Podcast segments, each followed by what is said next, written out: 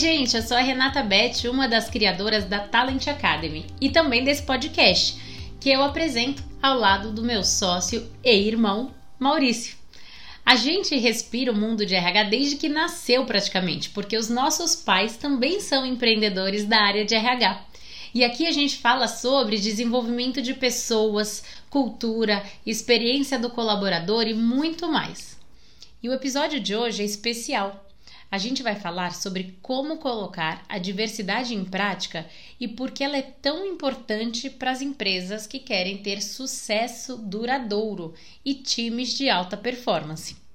Mas antes de passar a palavra para as nossas convidadas, eu queria lembrar que a pandemia mostrou para todos nós a importância da gente se adaptar às mudanças, né? O problema é que o mundo corporativo tradicional tem muita dificuldade para mudar, para inovar e sair do status quo.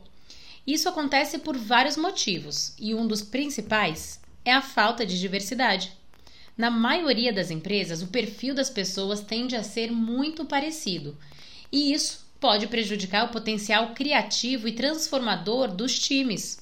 Se todo mundo tem um perfil semelhante e pensa da mesma forma, dificilmente ideias diferentes e inovadoras vão surgir, né? Maurício, você concorda que a diversidade pode de fato ser o segredo para o sucesso de um time de alta performance? Oi, gente, tudo bem? É um prazer estar aqui hoje com vocês, falando de um tema que é super importante, que está é, na pauta de todas as empresas, que é a diversidade, e como isso está correlacionado com performance, né, com times de alta performance.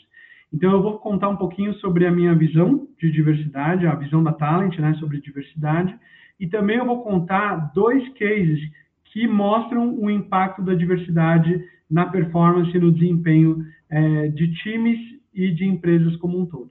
É, diversidade ela pode ser entendida sobre vários ângulos, né? A gente fala muito de diversidade de gênero, diversidade social, diversidade racial, é, mas existe também um outro tipo de diversidade que é muito importante, que é a diversidade cognitiva, que é a diversidade de perfis, de experiências, é, de visões que ajudam um time a olhar para o mesmo problema sob vários ângulos.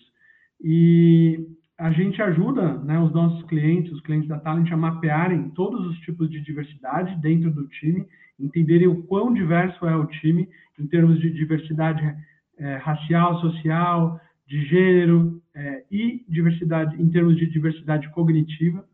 E a gente também ajuda a mo é, mostrar o impacto da diversidade na performance. E é, depois de é, fazer essa análise para centenas de pessoas, às vezes até milhares de pessoas em alguns clientes, a gente realmente conseguiu demonstrar que os times que têm mais diversidade, eles têm melhores resultados. E isso é uma quebra de paradigma, né? Porque muitas vezes, é, muitas empresas ainda acreditam que é melhor ter sempre o mesmo perfil, o perfil é, pessoas parecidas que são boas de execução, mas na verdade isso pode ser bom por um ângulo, mas pode ser muito ruim sob é, em outros aspectos, né? Então a gente tem um case de um cliente que tinha muitas pessoas muito parecidas, muitas pessoas muito fortes de execução. É, só que estava faltando naquele time pessoas com perfil mais inovador, perfis mais criativos.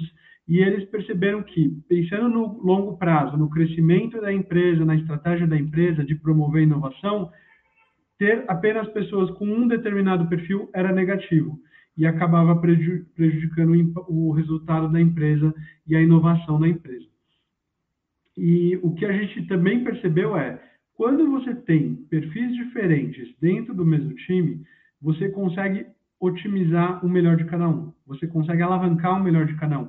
Então, é, não dá para todo mundo ser é, analítico no mesmo time, não dá para todo mundo ser interpessoal.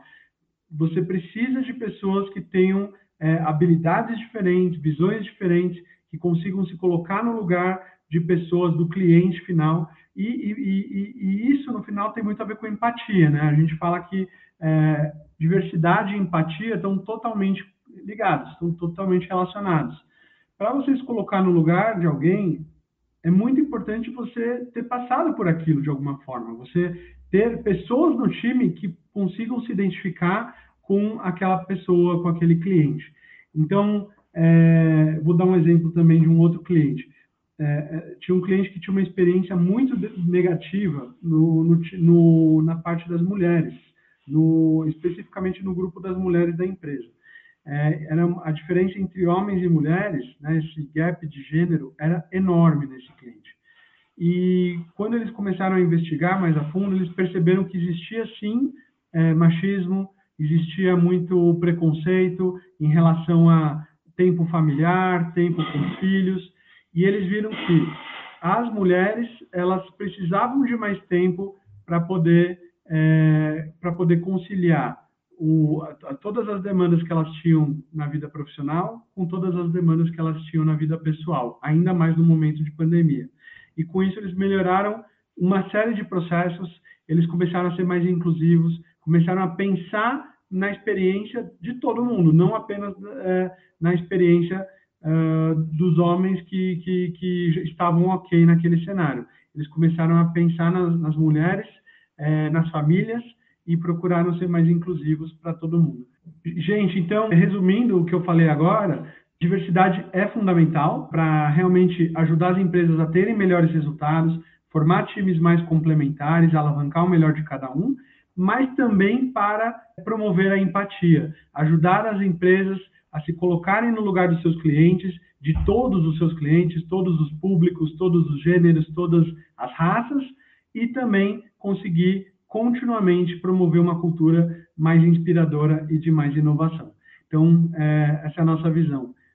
Então, muito obrigado, Renata. Pode seguir com o programa.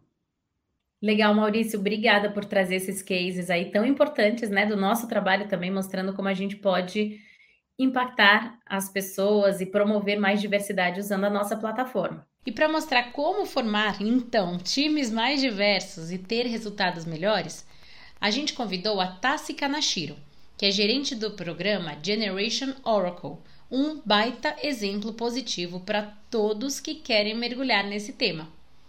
Tassi, bem-vinda e muito obrigada por estar aqui ao nosso lado. Você podia começar então contando para nós de onde surgiu essa ideia de fazer recrutamento às cegas?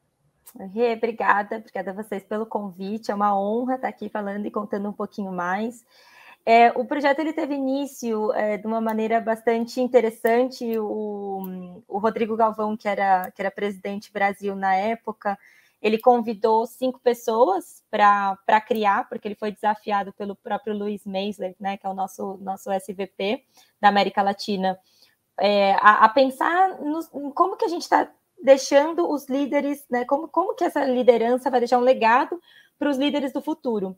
E aí, quando a gente pensa em líderes do futuro, a gente precisa pensar em diversidade. A gente precisa trabalhar hoje com a diversidade para garantir que daqui a 5, 10 anos, 15 anos, a gente ter, a gente realmente vai ter uma camada de líderes onde a diversidade ela é representada, né? É, eu e mais quatro pessoas da, da Oracle, a gente criou esse programa, a gente desenhou, nós tínhamos sido é, ex-trainees e ex-estagiários na, na, na, empresa há, há, alguns anos, e aí a gente se juntou, cada um de, das suas áreas também, a gente era multidisciplinar, é, então, um vinha de startups, outro vinha de marketing, outro vinha de, de vendas é, e duas pessoas técnicas, né? Então, a gente acabou, uh, na nossa própria diversidade de, de conhecimentos, de experiências, criando um programa é, que o foco era realmente a gente atrair pessoas diversas, né? Realmente buscar pessoas de diferentes universidades. Antes era um ponto muito forte, né? O primeiro filtro que as, as, grandes empresas acabavam fazendo no passado eram as universidades, né? Então pegava lá cinco top universities que a gente chamava na época, e a gente começou a descobrir que a gente poderia encontrar potenciais talentos em outras universidades que não tiveram as mesmas oportunidades de, de entrar em grandes universidades, e também a questão de geração. Então, muitas pessoas que recomeçaram carreira, é, muitas pessoas que não, nunca imaginaram estar em uma hora participando de um processo seletivo diferente. Então, o nosso foco como programa, desde a criação, foi justamente a gente trazer é, esse, esse vi, é, eliminar vieses como inglês uh, fluente, por exemplo. Então, será que eles realmente, os estagiários, precisariam mesmo de um inglês fluente? A questão da idade, né? Geralmente a, o, o, estagiário, a gente costuma dizer que precisa ser mais jovem e tal, mas aí a gente parou para pensar, será que a gente não tá, não, não tem uma pessoa que está recomeçando carreira e gostaria de entrar numa hora para ter essa oportunidade? Então a gente também eliminou a barreira de idade.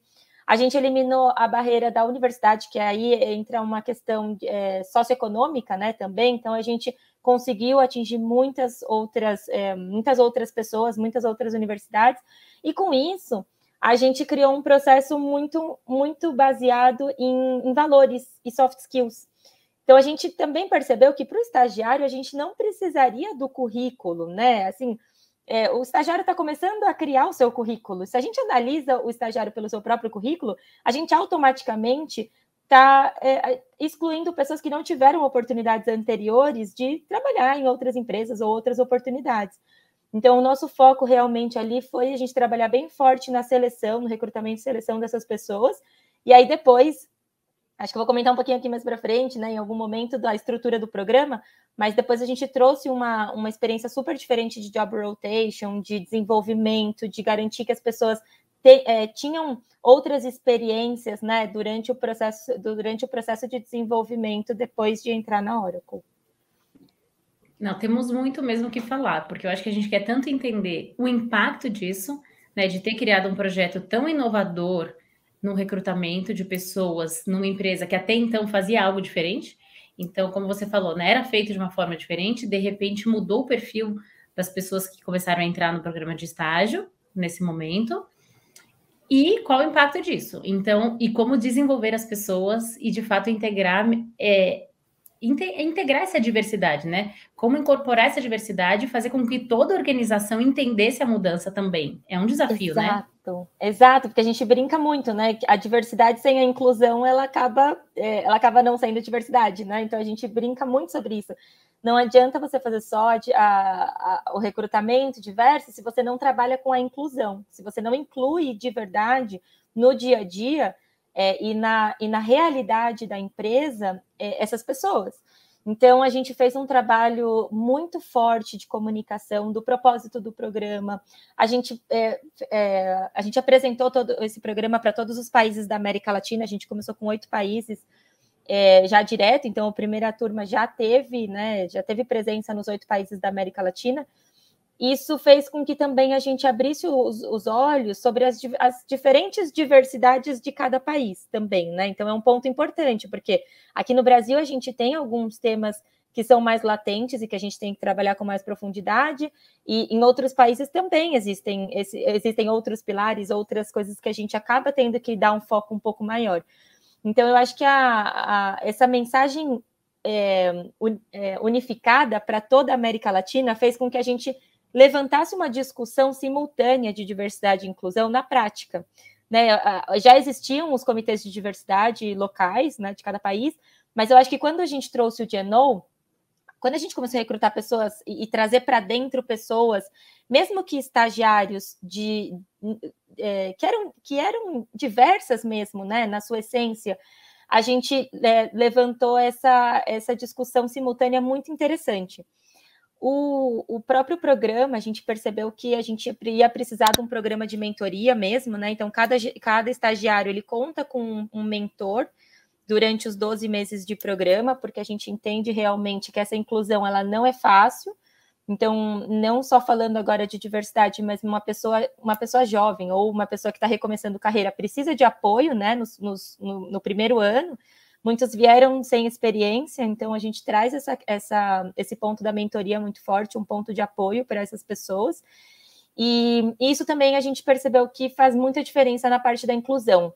É, eles se sentirem cuidados, se sentirem que tem alguém ali, né, tão próximo, por mais que a gente, como programa, a gente tenta estar sempre ao lado, eu acho que a questão de ter uma pessoa da empresa que te guia, que te tira suas dúvidas, que está ali por você faz toda a diferença também quando a gente fala de diversidade e inclusão. Com certeza. É importante essa conscientização, né? Trazer a consciência é, para toda empresa, né? Acho que da, da, importância da diversidade, incluir e abraçar mesmo a diferente e valorizar as diferenças. A gente na Talent acho que um dos principais esforços é mostrar como times complementares, é, ou seja, diversos, eles acabam de fato tendo mais uma performance maior, né? Um potencial inovador maior também. E a partir do momento que você tem pessoas que pensam de forma diferente, que têm experiências diferentes, perfis complementares, você de fato provoca essa forma mais inovadora acho que de resolver problemas. Os, os né? pontos de vistas, né? É, se a gente, se todo mundo é igual, todo mundo não vai ter o mesmo ponto de vista. Então, é, é, importante esse, essa questão. E eu acho que uma coisa muito importante que você comentou, Rei, eu queria só reforçar, é o apoio de todos os colaboradores.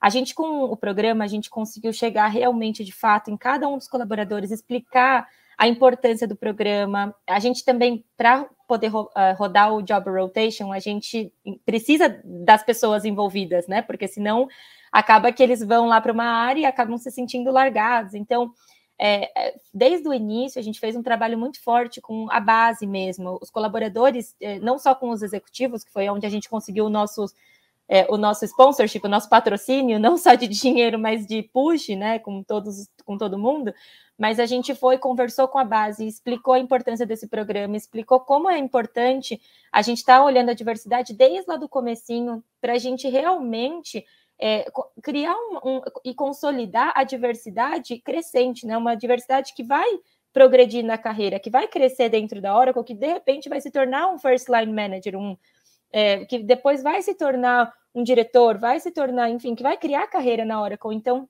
realmente, quando a gente traz esse, esse aspecto do, do, do apoio dos colaboradores, é muito importante, assim, é, é algo fundamental, e, e, eu, Tassi, acredito que a gente só consegue o sucesso, assim, só consegue atingir o sucesso desse programa através desse apoio dos colaboradores. A gente conta com quase 600 pessoas por ano para fazer esse programa rodar, para você ter uma ideia porque entre os mentores, guardiões, que são as pessoas que recebem uh, os, os, estagiários nos, na, nas rotações, né? Então a gente tem muitas pessoas envolvidas nesse projeto o ano inteiro e que é o que realmente dá a base, né? É o que dá a, a, sustentação para o pro projeto seguir crescendo. Demais, parabéns, viu? Pela, pela participação em algo tão grandioso. É, antes de avançar, eu acho que a gente podia explorar um pouquinho mais, porque eu estou com curiosidade, imagino que os ouvintes também, de como se deu na prática tá, o processo seletivo. Como é que você seleciona às cegas pessoas de diferentes idades, sem falar idade, de diferentes é, faculdades, né? Essa questão da classe social. Como é que foi? Você podia contar um pouquinho mais a fundo na prática? Vocês usaram alguma ferramenta de apoio? Foi desenvolvida alguma tecnologia para é, apoiar essa construção aí? Gente acredita muito é no processo às cegas, tá? E aí, quando eu trago a questão do processo às cegas, é realmente a gente eliminar as, uh, os quesitos que geralmente a gente tem vieses. Por quê? Uh, no, no primeiro ano que a gente fez o programa de Eno, a gente a gente percebeu que a gente ainda tinha um trabalho a se fazer para criar um pipeline de talentos diversos, porque não adianta você fazer um, um processo às cegas ou um, processo de entrevistas às cegas, que são coisas diferentes, mas não adianta você trazer esse conceito se você não trabalha a sua marca, se você não trabalha a sua comunicação da vaga, se você não trabalha é, no, no início para você gerar um pipeline verdadeiro né, de, de, de, candidatos diversos. Porque se você tem um processo às cegas, mas o, o pipeline igual, adivinha qual vai ser o seu resultado? Igual. Então a gente é, a gente vem trabalhando com vários modelos assim de, de, de, recrutamento. Esse daqui foi o nosso segundo ano, a gente fez alguns testes também. O processo, o processo em si, o detalhe dele, eu acho que é super legal a gente comentar. Como eu falei que é baseado em soft skills e valores, a gente começa é, na aplicação, né? Então, todos os candidatos eles se aplicam ali. Uh, não são obrigados a, a colocarem os detalhes, né? De que a gente comenta aqui, de, de como fala, é, dos currículos, enfim. Eles, eles não são, eles, eles é opcional, se eles quiserem colocar, eles podem colocar, mas é opcional. Porque a gente não considera essa informação. Então, é parte do nosso recrutamento não considerar essas informações, tá? É, a partir disso, todos os candidatos eles são, eles são avaliados pelos soft skills na primeira fase. Então, a gente tem uma metodologia de analisar os, os, as, os comportamentos principais que a gente trabalha aqui na Oracle. Para os estagiários, a gente fala muito de comunicação para impacto, a gente fala muito por, pela é, performance, né? Então, ser, ser realmente drivado por performance, a gente fala a, da questão do, do, trabalho em equipe, enfim, a gente traz alguns soft skills que a gente considera que são, é, assim, são indiscutíveis para todo mundo aqui na Oracle. E aí, depois de passar por essa primeira, por essa, por essa primeira etapa, eles iniciam um processo de valores. Então, a gente trabalha com seis valores na América, eh, na América Latina, e, e a gente faz um teste com eles, é, utilizando esses valores também para ir extraindo realmente, para a gente ir ficando com as pessoas que primeiro se identificam com soft skills, com as habilidades que a gente, é, blanda, é, habilidades, soft skills, mesmo que a gente precisa né, nesse, nesse, nesse período do inicial do processo seletivo, depois a gente fala de valores, e aí só então a gente começa a parte de análise de perfil, tá? Então, é lá para frente, quando, porque primeiro a gente quer garantir que todos os candidatos que cheguem lá tenham os perfis, o, o perfil, os, as habilidades e os valores que a gente precisa. E depois a gente vê dentro daquele grupo quem realmente tem os, o perfis, as habilidades técnicas, né? O hard skill que a gente precisa.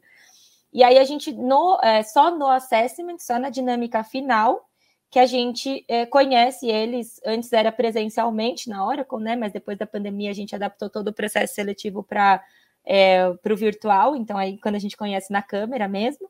Mas é só realmente na última, na última fase que a gente tem essa possibilidade. E eles também não são obrigados a abrir a câmera, enfim, eles podem participar é, do processo. A gente teve até um, alguns candidatos que não estavam sem câmera ou aconteceu alguma coisa não conseguiram se conectar com a câmera, mas participaram do processo e acabaram passando pela participação. Aí a gente brinca mesmo que é as cegas de verdade, né? Que a gente não, não viu o candidato até é, ele ser selecionado. Mas eu acho que esse é um ponto super importante. Assim, é, o processo às cegas ele é super valioso, super. Eu acho que a gente, quanto mais e mais, quanto mais eu estudei, mais eu li sobre o assunto, eu percebi que a gente é, que existem várias técnicas, né, para a gente realmente descobrir as competências daquelas pessoas, mas a gente não pode esquecer o mais importante e é o que eu deixo como dica, assim, para todo mundo. O mais importante é o pipeline. É, é, os candidatos que estão se inscrevendo no seu processo. Ele, ele é realmente diverso. Você está se comunicando com aquelas pessoas que você quer que estejam na final, que sejam parte do grupo selecionado, porque senão não vale a pena. Muito boa dica. E isso eu acho que vale tanto, né, para os canais de comunicação, né? Quando você diz é, trazer de, de fato pessoas é, diferentes, né, de diferentes lugares, diferentes regiões, diferentes idades, e aqui entra até um ponto específico que eu queria abordar, mas já volto, mas também dentro da empresa, né? Acho que são os dois pontos que você, você falou, né, Tassi, que são importantes quando você quer criar algo nesse sentido. Uhum. É, o ponto que eu ia tocar agora, da idade, que é o seguinte: quando a gente fala de estágio, a gente pensa, claro, em jovens, né? Porque estágio é necessariamente alguém que está começando naquela área, mas não quer dizer que é alguém que está começando a vida profissional, né?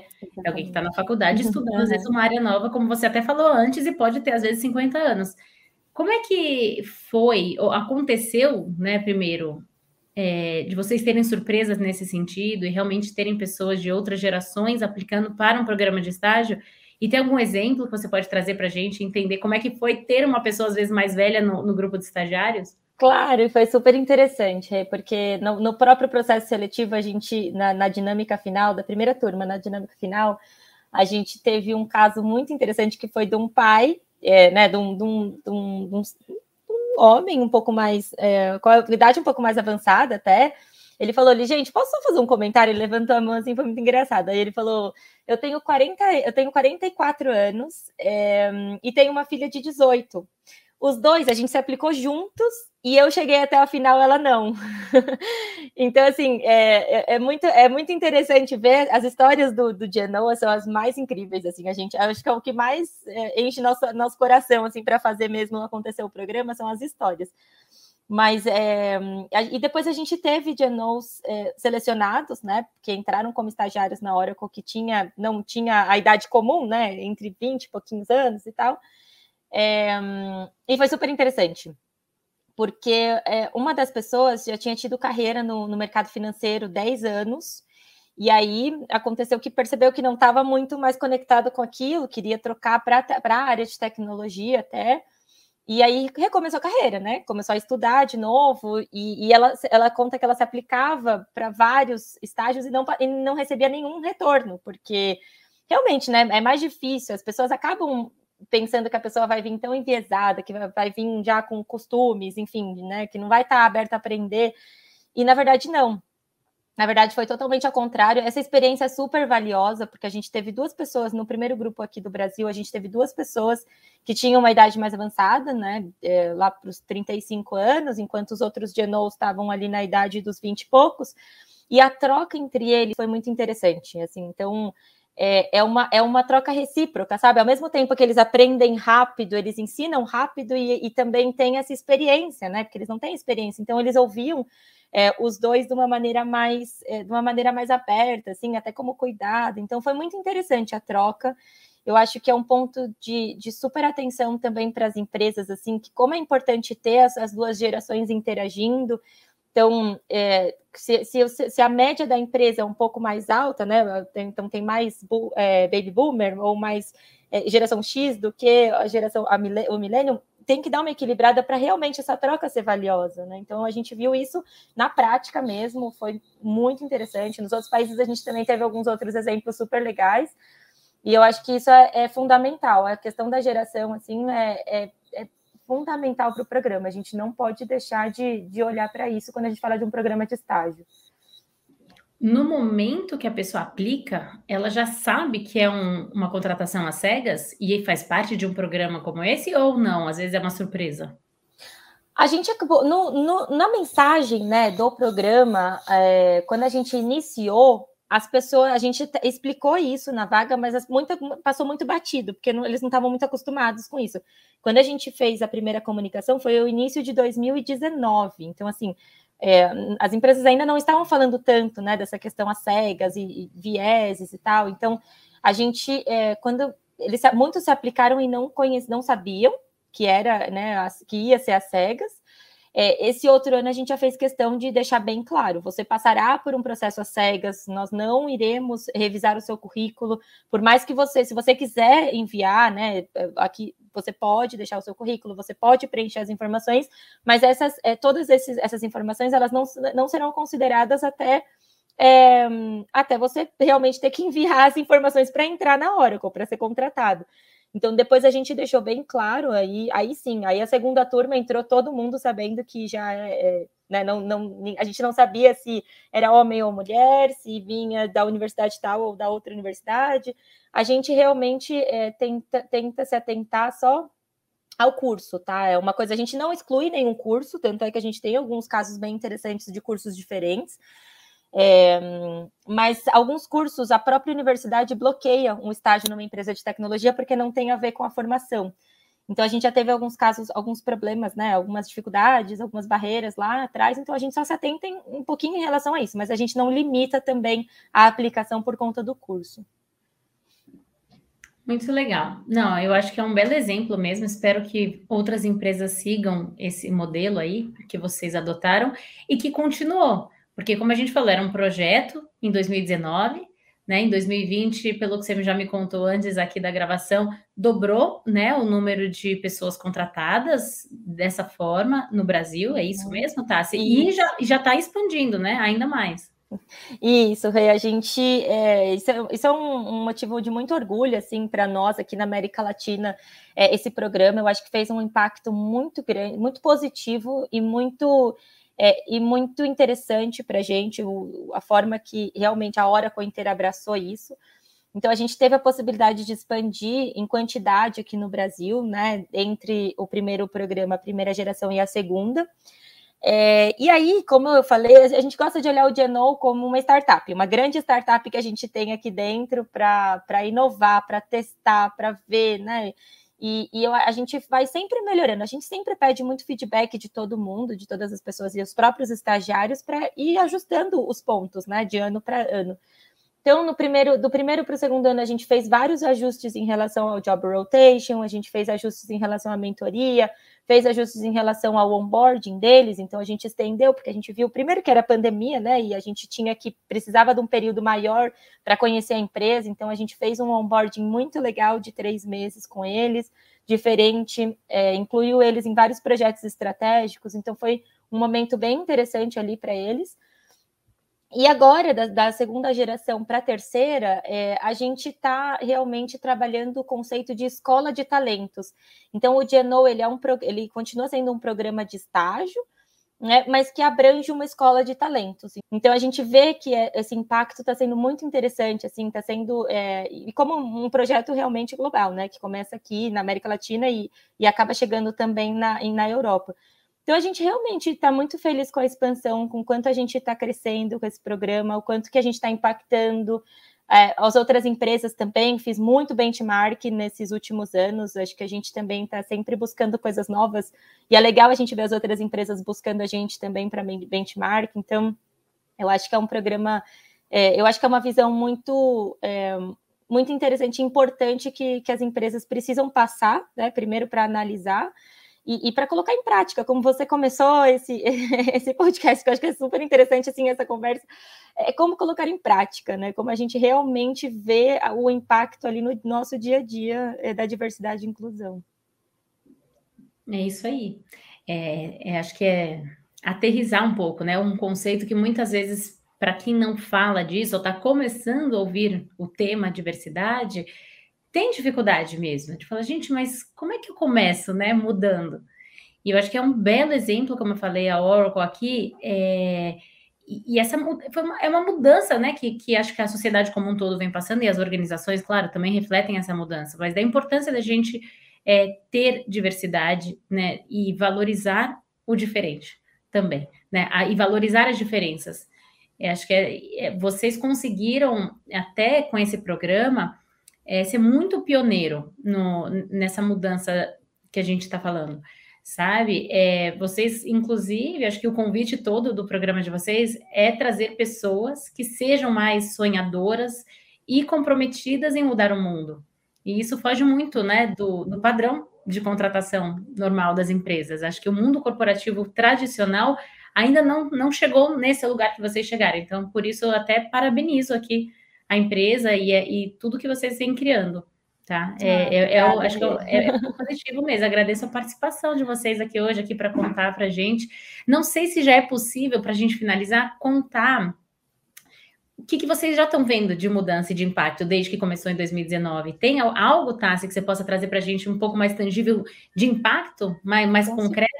Com certeza, e assim, é, acho que o ponto, é, a, questão principal é realmente ver, poder medir esse impacto, né? Então, é, claro que no primeiro ano a gente estava iniciando, não tinha muito como comparar, né? Mas hoje, depois de dois anos e meio é, que a gente iniciou esse projeto, então, quando a gente fala né, de, de, de tempo, empresa, dois anos e meio para uma pessoa jovem é muito tempo. Tá? Então, geralmente, eles, é, as pessoas acabam trocando de emprego, enfim, trocando de experiência muito rápido. Então, depois de dois anos e meio que a gente iniciou isso, a gente ainda tem 86, 84% das pessoas ainda aqui na Oracle. Então, de, todos, de todo mundo que a gente contratou, a gente conseguiu realmente reter é, essa quantidade de pessoas. E isso daqui mostra para a gente, é o primeiro ponto da questão né, da, do, do, grande problema do RH, que é o turnover, né? Então a gente consegue conseguiu realmente entender é, que a, a relação cultura-valores com a relação é, é, empresa é muito forte. Então a gente vê que esse é um impacto super positivo. É, por outro lado, muitos, muitos genos, é, que a gente chama eles de genos, os, os, os estagiários, mas muitos genos que foram contratados nas equipes de vendas, Hoje eles, hoje eles são considerados top performers das equipes deles. Então, assim, a gente vê que realmente não é só a questão da cultura, isso impacta muito e muito, assim, mas quando a gente começa a ver os resultados aí mais tangíveis, a gente entende que realmente, assim, uma pessoa que veste a camisa, uma pessoa que absorve os valores, ela, ela, vai, ela vai se dedicar, ela vai, ela vai conseguir é, absorver o que a empresa precisa dela e entregar o que o está sendo pedido, né? E chegar na sua performance. Então, É, eu acho que esse impacto, ele, as histórias são muito impactantes também, é que eu poderia passar umas oito horas aqui de podcast com você contando as histórias, mas a gente tem muitas histórias interessantes, assim, coisas que a gente realmente vê no dia a dia, é, pessoa, vidas que foram mudadas, histórias de vida, né, que a gente como empresa conseguiu mudar o caminho, o destino daquelas pessoas, não só daquelas pessoas, mas não da família, né? Ou, é, então acho que isso, isso daí também é um pouquinho da gasolina que a gente mantém vivo para manter o programa crescendo. Essa é a visão um pouquinho. Ai, que legal. Eu ia falar que essas histórias poderiam dar um livro, mas aí eu já estou dando spoiler, né? Porque eu sei que já vai dar, não é isso? É, a gente tá, é, a gente foi convidado a, a escrever um capítulo, né, para participar de um livro de diversidade e inclusão e, e escreveu o, o, o case da Oracle, do Generation Oracle, é, livro. Ainda não lançou, mas assim que lançar a gente, a gente conversa aqui de novo com vocês. Mas isso é muito interessante também, é, é deixar registrado essas histórias para que as empresas possam de verdade é, ver, né? Fazer aquele esforço a mais não é fácil, gente. Assim, não é fácil. Não, o dia a dia não é fácil. Você mudar um processo não é fácil. É, eu, no meu caso, que não era de RH, tive que reaprender tudo de novo, aprender coisas novas, tirar muitos vieses que eu tinha também. Então, eu sinto que é, é, é um processo doloroso até às vezes a gente fala, né? Que assim, poxa, caramba, podia ser mais fácil algum processo. Empresa multinacional tem muitos processos definidos, muitas políticas, então a gente tentar contor conseguir contornar tudo isso, a gente viu que é possível. Se a hora, se a gente conseguiu fazer isso na Oracle, com certeza, quando você está pensando ali numa empresa que está iniciando ou que já está na sua maturidade, mas que tem né, essas aberturas de, de pauta, a gente eh, precisa começar a trazer um pouquinho mais na prática. Então a gente assim é super é super honrado e feliz pelo impacto e por poder deixar escrita e, e gravado aqui nesse caso essas histórias assim que a gente tem. Legal, depois a gente ajuda aqui na, a promover esse livro também e divulgar, porque é muito importante. Até por isso que a gente está fazendo esse episódio, porque eu, eu realmente tenho convicção da, da, importância e relevância de você promover mais diversidade no mundo corporativo. E eu te agradeço pela participação, Tassi, mais uma vez. Eu que agradeço, Rê. Muito obrigada, sempre à disposição. E agora a gente vai para a última convidada, e não menos especial, a Dani Botaro. Ela é a head de diversidade e inclusão da Oracle na América Latina. É uma honra tê-la aqui com a gente hoje. E queria começar, talvez, Dani, contando para as pessoas é, que você na verdade, trabalhava numa área completamente diferente. Antes de mergulhar no mundo corporativo, né, na área de diversidade, você é doutora em biofísica, né? Tinha uma vida acadêmica super forte e, e eu queria explicar aqui, talvez, mostrar para as pessoas que essa área, até por ser tão nova, pode trazer gente de diversas áreas, né? De, inclusive do mundo acadêmico. Você conta para gente? Bem-vinda. Obrigada, obrigada. Olá a todos, todas e todos. É um prazerzaço estar aqui. É, é como se eu já te conhecesse há muito tempo, né? A gente tem uma amiga em comum muito próxima, então estou aqui na sala de casa com você, Renata. É, obrigada, Talent Academy, aí pela, pelo convite. Bom, essa, história de ser doutora em biofísica é, é bem maluco, né? Eu estava lá fazendo pesquisa com os meus tubinhos de ensaio no laboratório até que uma das minhas alunas que já era super ativista, assim, né, feminista e, e tinha um olhar super vanguardista para isso lá em 2013, 14, eu nem tinha me dado conta ainda do, das diferenças de gênero, das desigualdades que existem. E aí ela falou, Dani, vamos fazer aqui um dos trabalhos que a gente vai apresentar na jornada de iniciação, avaliar o número de mulheres na ciência aqui no, no Instituto de Biofísica. Eu falei, para quê? Aí ela falou, porque eu acho que tem poucas mulheres. Eu falei, não, mas tem eu, tem você, tem até aquela professora lá, que é a líder do laboratório de cianobactérias. Aí ela falou assim, aí a minha mente muito científica, né, de, de, de testar, de ver dados e tal, eu falei, tá bom, então faz o seguinte, vê os dados, que a gente tinha historicamente todos os professores e professoras que tinham passado pelo Instituto desde 1945 e tal, e traz os dados e a gente olha. E aí, quando ela me trouxe, a gente realmente, as mulheres estavam na história inteira do Instituto, éramos 61% das que faziam, produziam ciências, então alunas de iniciação, né, mestrandas, doutorandas, mas não eram 30% das chefes de laboratório, não eram né, reitoras, não tinha tido uma reitora na UFRJ em 90 anos, é, diretoras de centro, e, e, me pareceu estranho. Eu falei, mas que estranho, deve ser alguma coisa aqui do Rio de Janeiro só.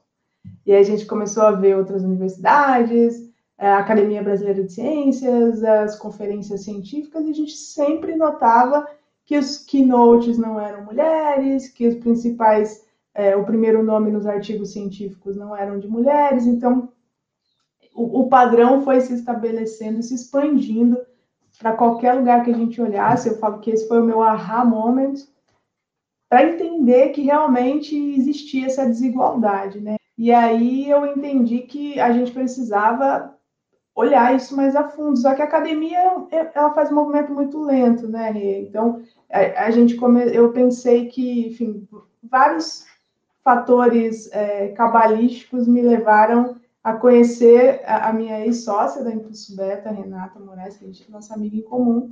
E aí eu comecei a trabalhar com diversidade e inclusão muito mais voltada para o mundo corporativo, para a iniciativa privada, porque o movimento é muito mais rápido, as mudanças são menores, né, em menor escala do que no setor público ou na academia, mas são muito mais velozes. Então foi aí que foi esse foi o turnaround aí que aconteceu. E a gente está falando de um momento já há pelo menos uns cinco anos, né? Essa mudança que aconteceu, sua. Que ainda era muito novo, né? Esse tema praticamente não era ainda falado aqui no Brasil, certo? Isso é algo que está ganhando força mais recentemente. Como é que foi entrar nisso e começar a falar disso no mundo corporativo cinco, seis anos atrás? Não sei, até, até me corrige se não foi esse o tempo correto. É, foi isso mesmo. Foi em 2015 que eu conheci a Renata, comecei a trabalhar na Impulso Beta em janeiro de 16, quando me mudei para São Paulo. E aí, é, muito, com muita efervescência no tema de gênero, né? Então, muito olhando para os temas de desigualdade de gênero, especificamente. E até aquele momento, a minha própria construção, por, por anos ainda foi olhando para gênero de uma maneira muito simples, assim. Eu, por exemplo, sou uma mulher lésbica e não me dava conta dessa outra camada de interseccionalidade que tinha sobre a desigualdade de gênero. Não falava de feminismo negro, de mulheres com deficiência, falava de mulheres e achava que todas as mulheres se encaixavam ali. Então, o tema, além dele ter sido mais intensificado, ele tem tomado proporções de entender outras realidades. Então, hoje, quando a gente fala de diversidade e inclusão, não basta falar de mulheres, sem fazer os recortes das outras camadas, né? E, e aí, quando você vê, fala assim, ah, foi, foi logo ali, há seis anos atrás, mas a evolução e a velocidade que o tema tem sido tratado, estudado, implementado nas empresas é absurda, né? Obviamente, que tudo que aconteceu com, com George Floyd, né, no ano passado, fez as coisas acelerarem muito mais, não só na questão racial, mas diversidade como um todo. Todo o tema de, de SG, né, acho que isso também tem acelerado, mas as empresas também estão fazendo de maneira que, na verdade, elas têm três motivadores, né? As que fazem pela dor, porque tiveram aí alguma um escândalo ou alguma coisa assim de relacionada à discriminação ou comportamento inadequado, fazem porque é um imperativo legal, ah, porque tem a cota, porque mandaram fazer da, da matriz, da sede, né?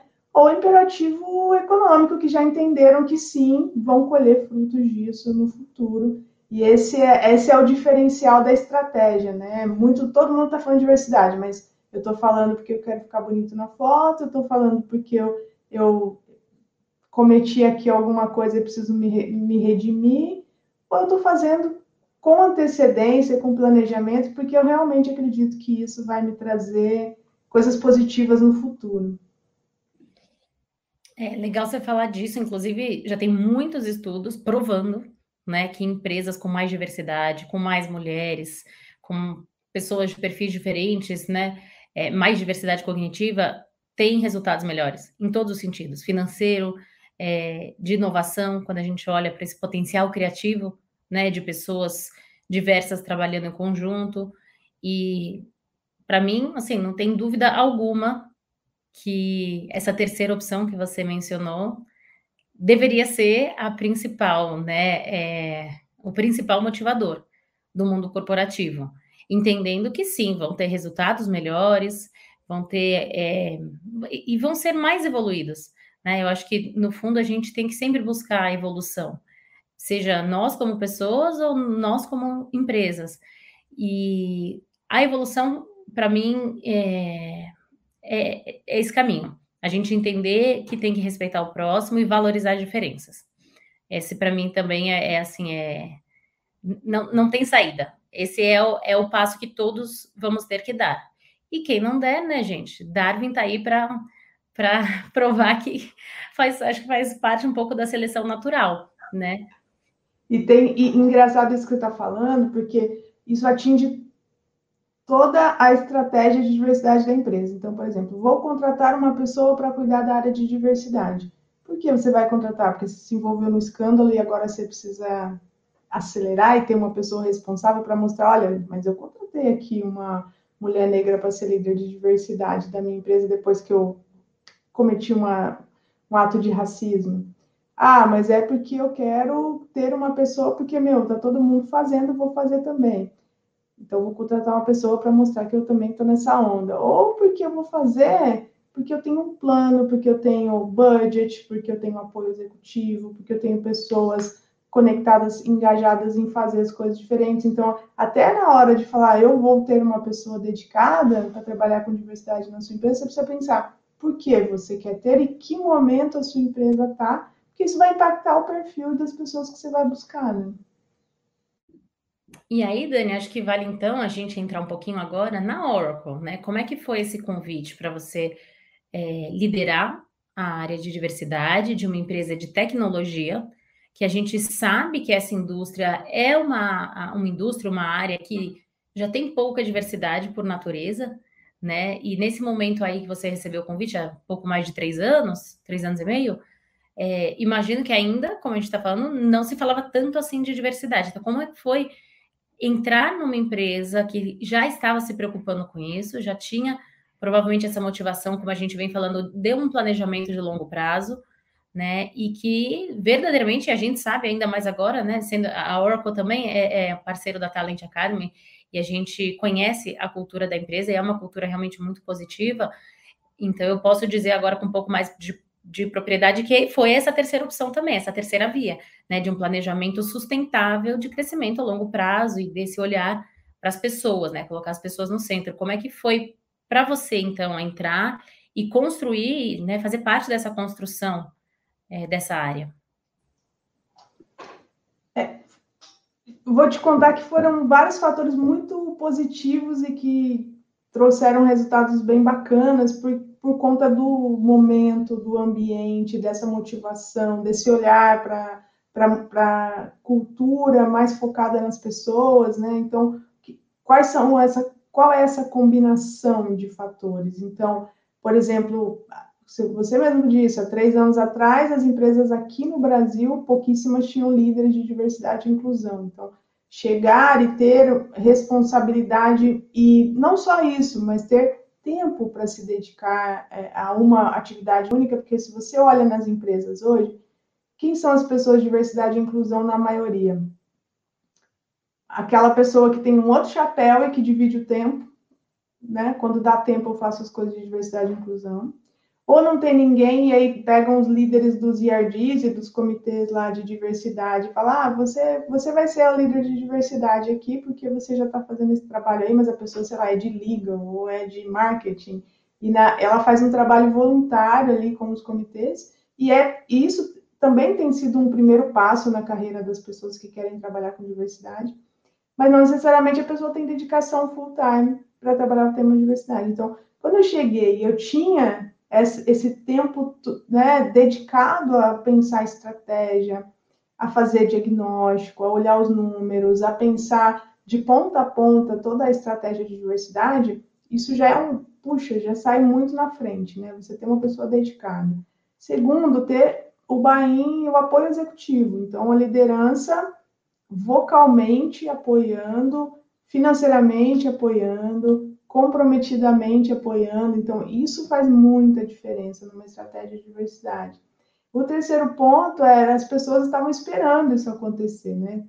Não que não tivessem ações antes, mas eram ações muito mais pontuais e realizadas, como eu disse, por pessoas que tinham outras funções. Então, quando você chega numa empresa e, e fala, olha, agora sim, nós vamos criar os comitês de diversidade, vamos ter uma estratégia, vamos ter treinamentos, vamos ter eventos, vamos ter uma marca toda que, que fala com isso, as pessoas que estavam ali esperando aquilo acontecer entram em ebulição e começa a, aquele movimento super bacana de fazer as coisas. E um outro ponto que eu considero importantíssimo nesse momento da Oracle, quando eu entrei, é que a gente já tinha um time global de diversidade, que já dava alguns guides, alguns nortes por onde a gente deveria ir, mas tinha uma combinação de autonomia local. Então, por exemplo, eu não posso tratar o tema de diversidade como se fosse um, uma só receita para o mundo inteiro, porque o tema de diversidade envolve cultura, ele envolve crenças locais, ele envolve é, idioma, ele envolve comportamento que as pessoas estão acostumadas a ter, comunicação, estilo de trabalho, enfim, humor, né? Envolve muito. Então, assim, se a gente não respeita a cultura, esse contexto cultural local, só vir uma política dos Estados Unidos para cá ou da Europa para cá não vai dar certo. Então, por exemplo, um dos grandes aprendizados foi que eu sim tenho uma estratégia, tem nove países na América Latina, né, que a gente está atuando aqui na Oracle. Tenho uma estratégia, mas eu tenho nove táticas. Eu não consigo baixar a mesma tática para todos os países. Então, é um aprendizado que a gente começa a ter de customização para a cultura, para quem é a pessoa que é a líder naquela, naquele, naquela subsidiária, né? Porque também faz diferença o, o tom que a liderança dá, né? O quanto as pessoas se comportam de uma maneira ou de outra de acordo, né, com a liderança local. Enfim, então eu acredito que esses quatro fatores foram muito positivos para a receita dar certo. Legal. E, e, já que você tocou nesse ponto, né, de cultura, de customização da área de acordo com o país que a gente está falando, e claro, muitas empresas é, hoje, a maior parte delas, né, são globais, são empresas globais que acabam tendo times, né, em, em diferentes países. É, como que você descreveria o momento atual do Brasil comparado com o resto do mundo, né, quando a gente fala de diversidade e inclusão? Resto do mundo é bastante coisa, mas assim, vamos começar aqui localmente com a América Latina. O Brasil está muito mais adiantado que a maioria dos países que eu tenho conhecimento aqui na América Latina. Então, por exemplo, é, a que, questões raciais que são muito que a gente ainda está engatinhando muito, mas que o México, por exemplo, nem começou a falar sobre isso, né? Que ainda tá, ainda não teve um aha moment da sociedade mexicana sobre questões raciais. Então a gente é, trabalha o tema ainda numa conscientização, enquanto aqui a gente está falando de vagas afirmativas, aqui a gente está falando de treinamento de mentoring para profissionais negros, então a gente está falando de programas dedicados, como trainees, né? Então, assim, lá a gente ainda tem que mostrar para as pessoas que existe uma desigualdade racial.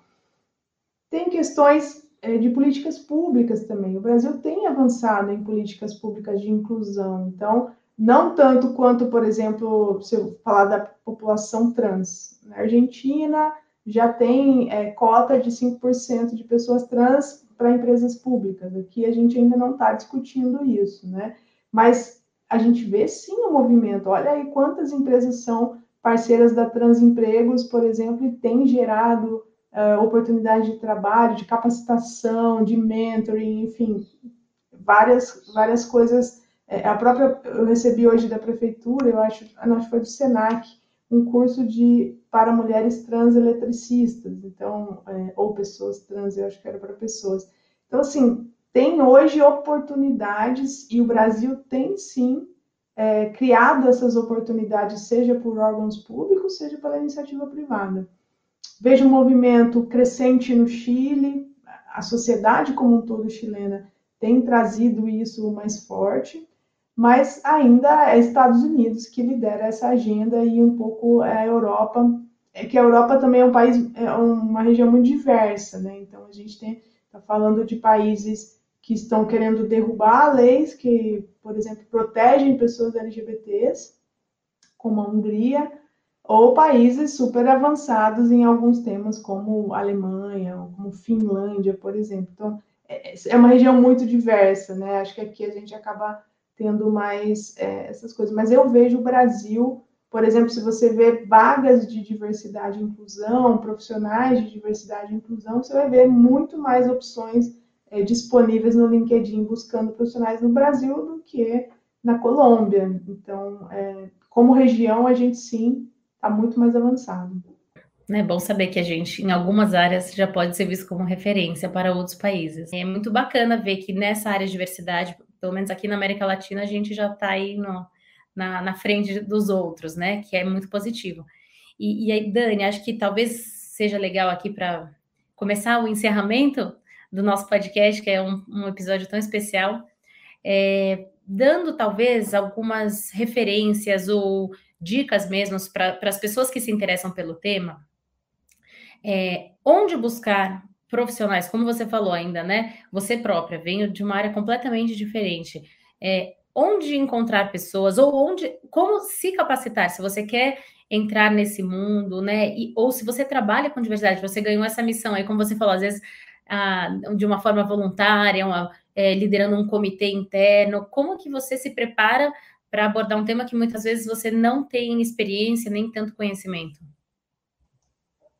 É, tem alguns pontos importantes aí, Reca, assim, primeiro, se você está fora de uma empresa, é, estudar, estudar muito o tema, então, por exemplo, eu sou uma mulher branca lésbica, eu tenho outras, outros marcadores que não, não, não faz parte do meu dia a dia, então tenho que estudar a questão racial, eu tenho que estudar a questão de pessoas com deficiência, eu tenho que estudar leis, eu tenho que estudar é, facilities para entender acessibilidade, quanto isso conecta com inclusão. Então, é, não, eu sou um pouquinho.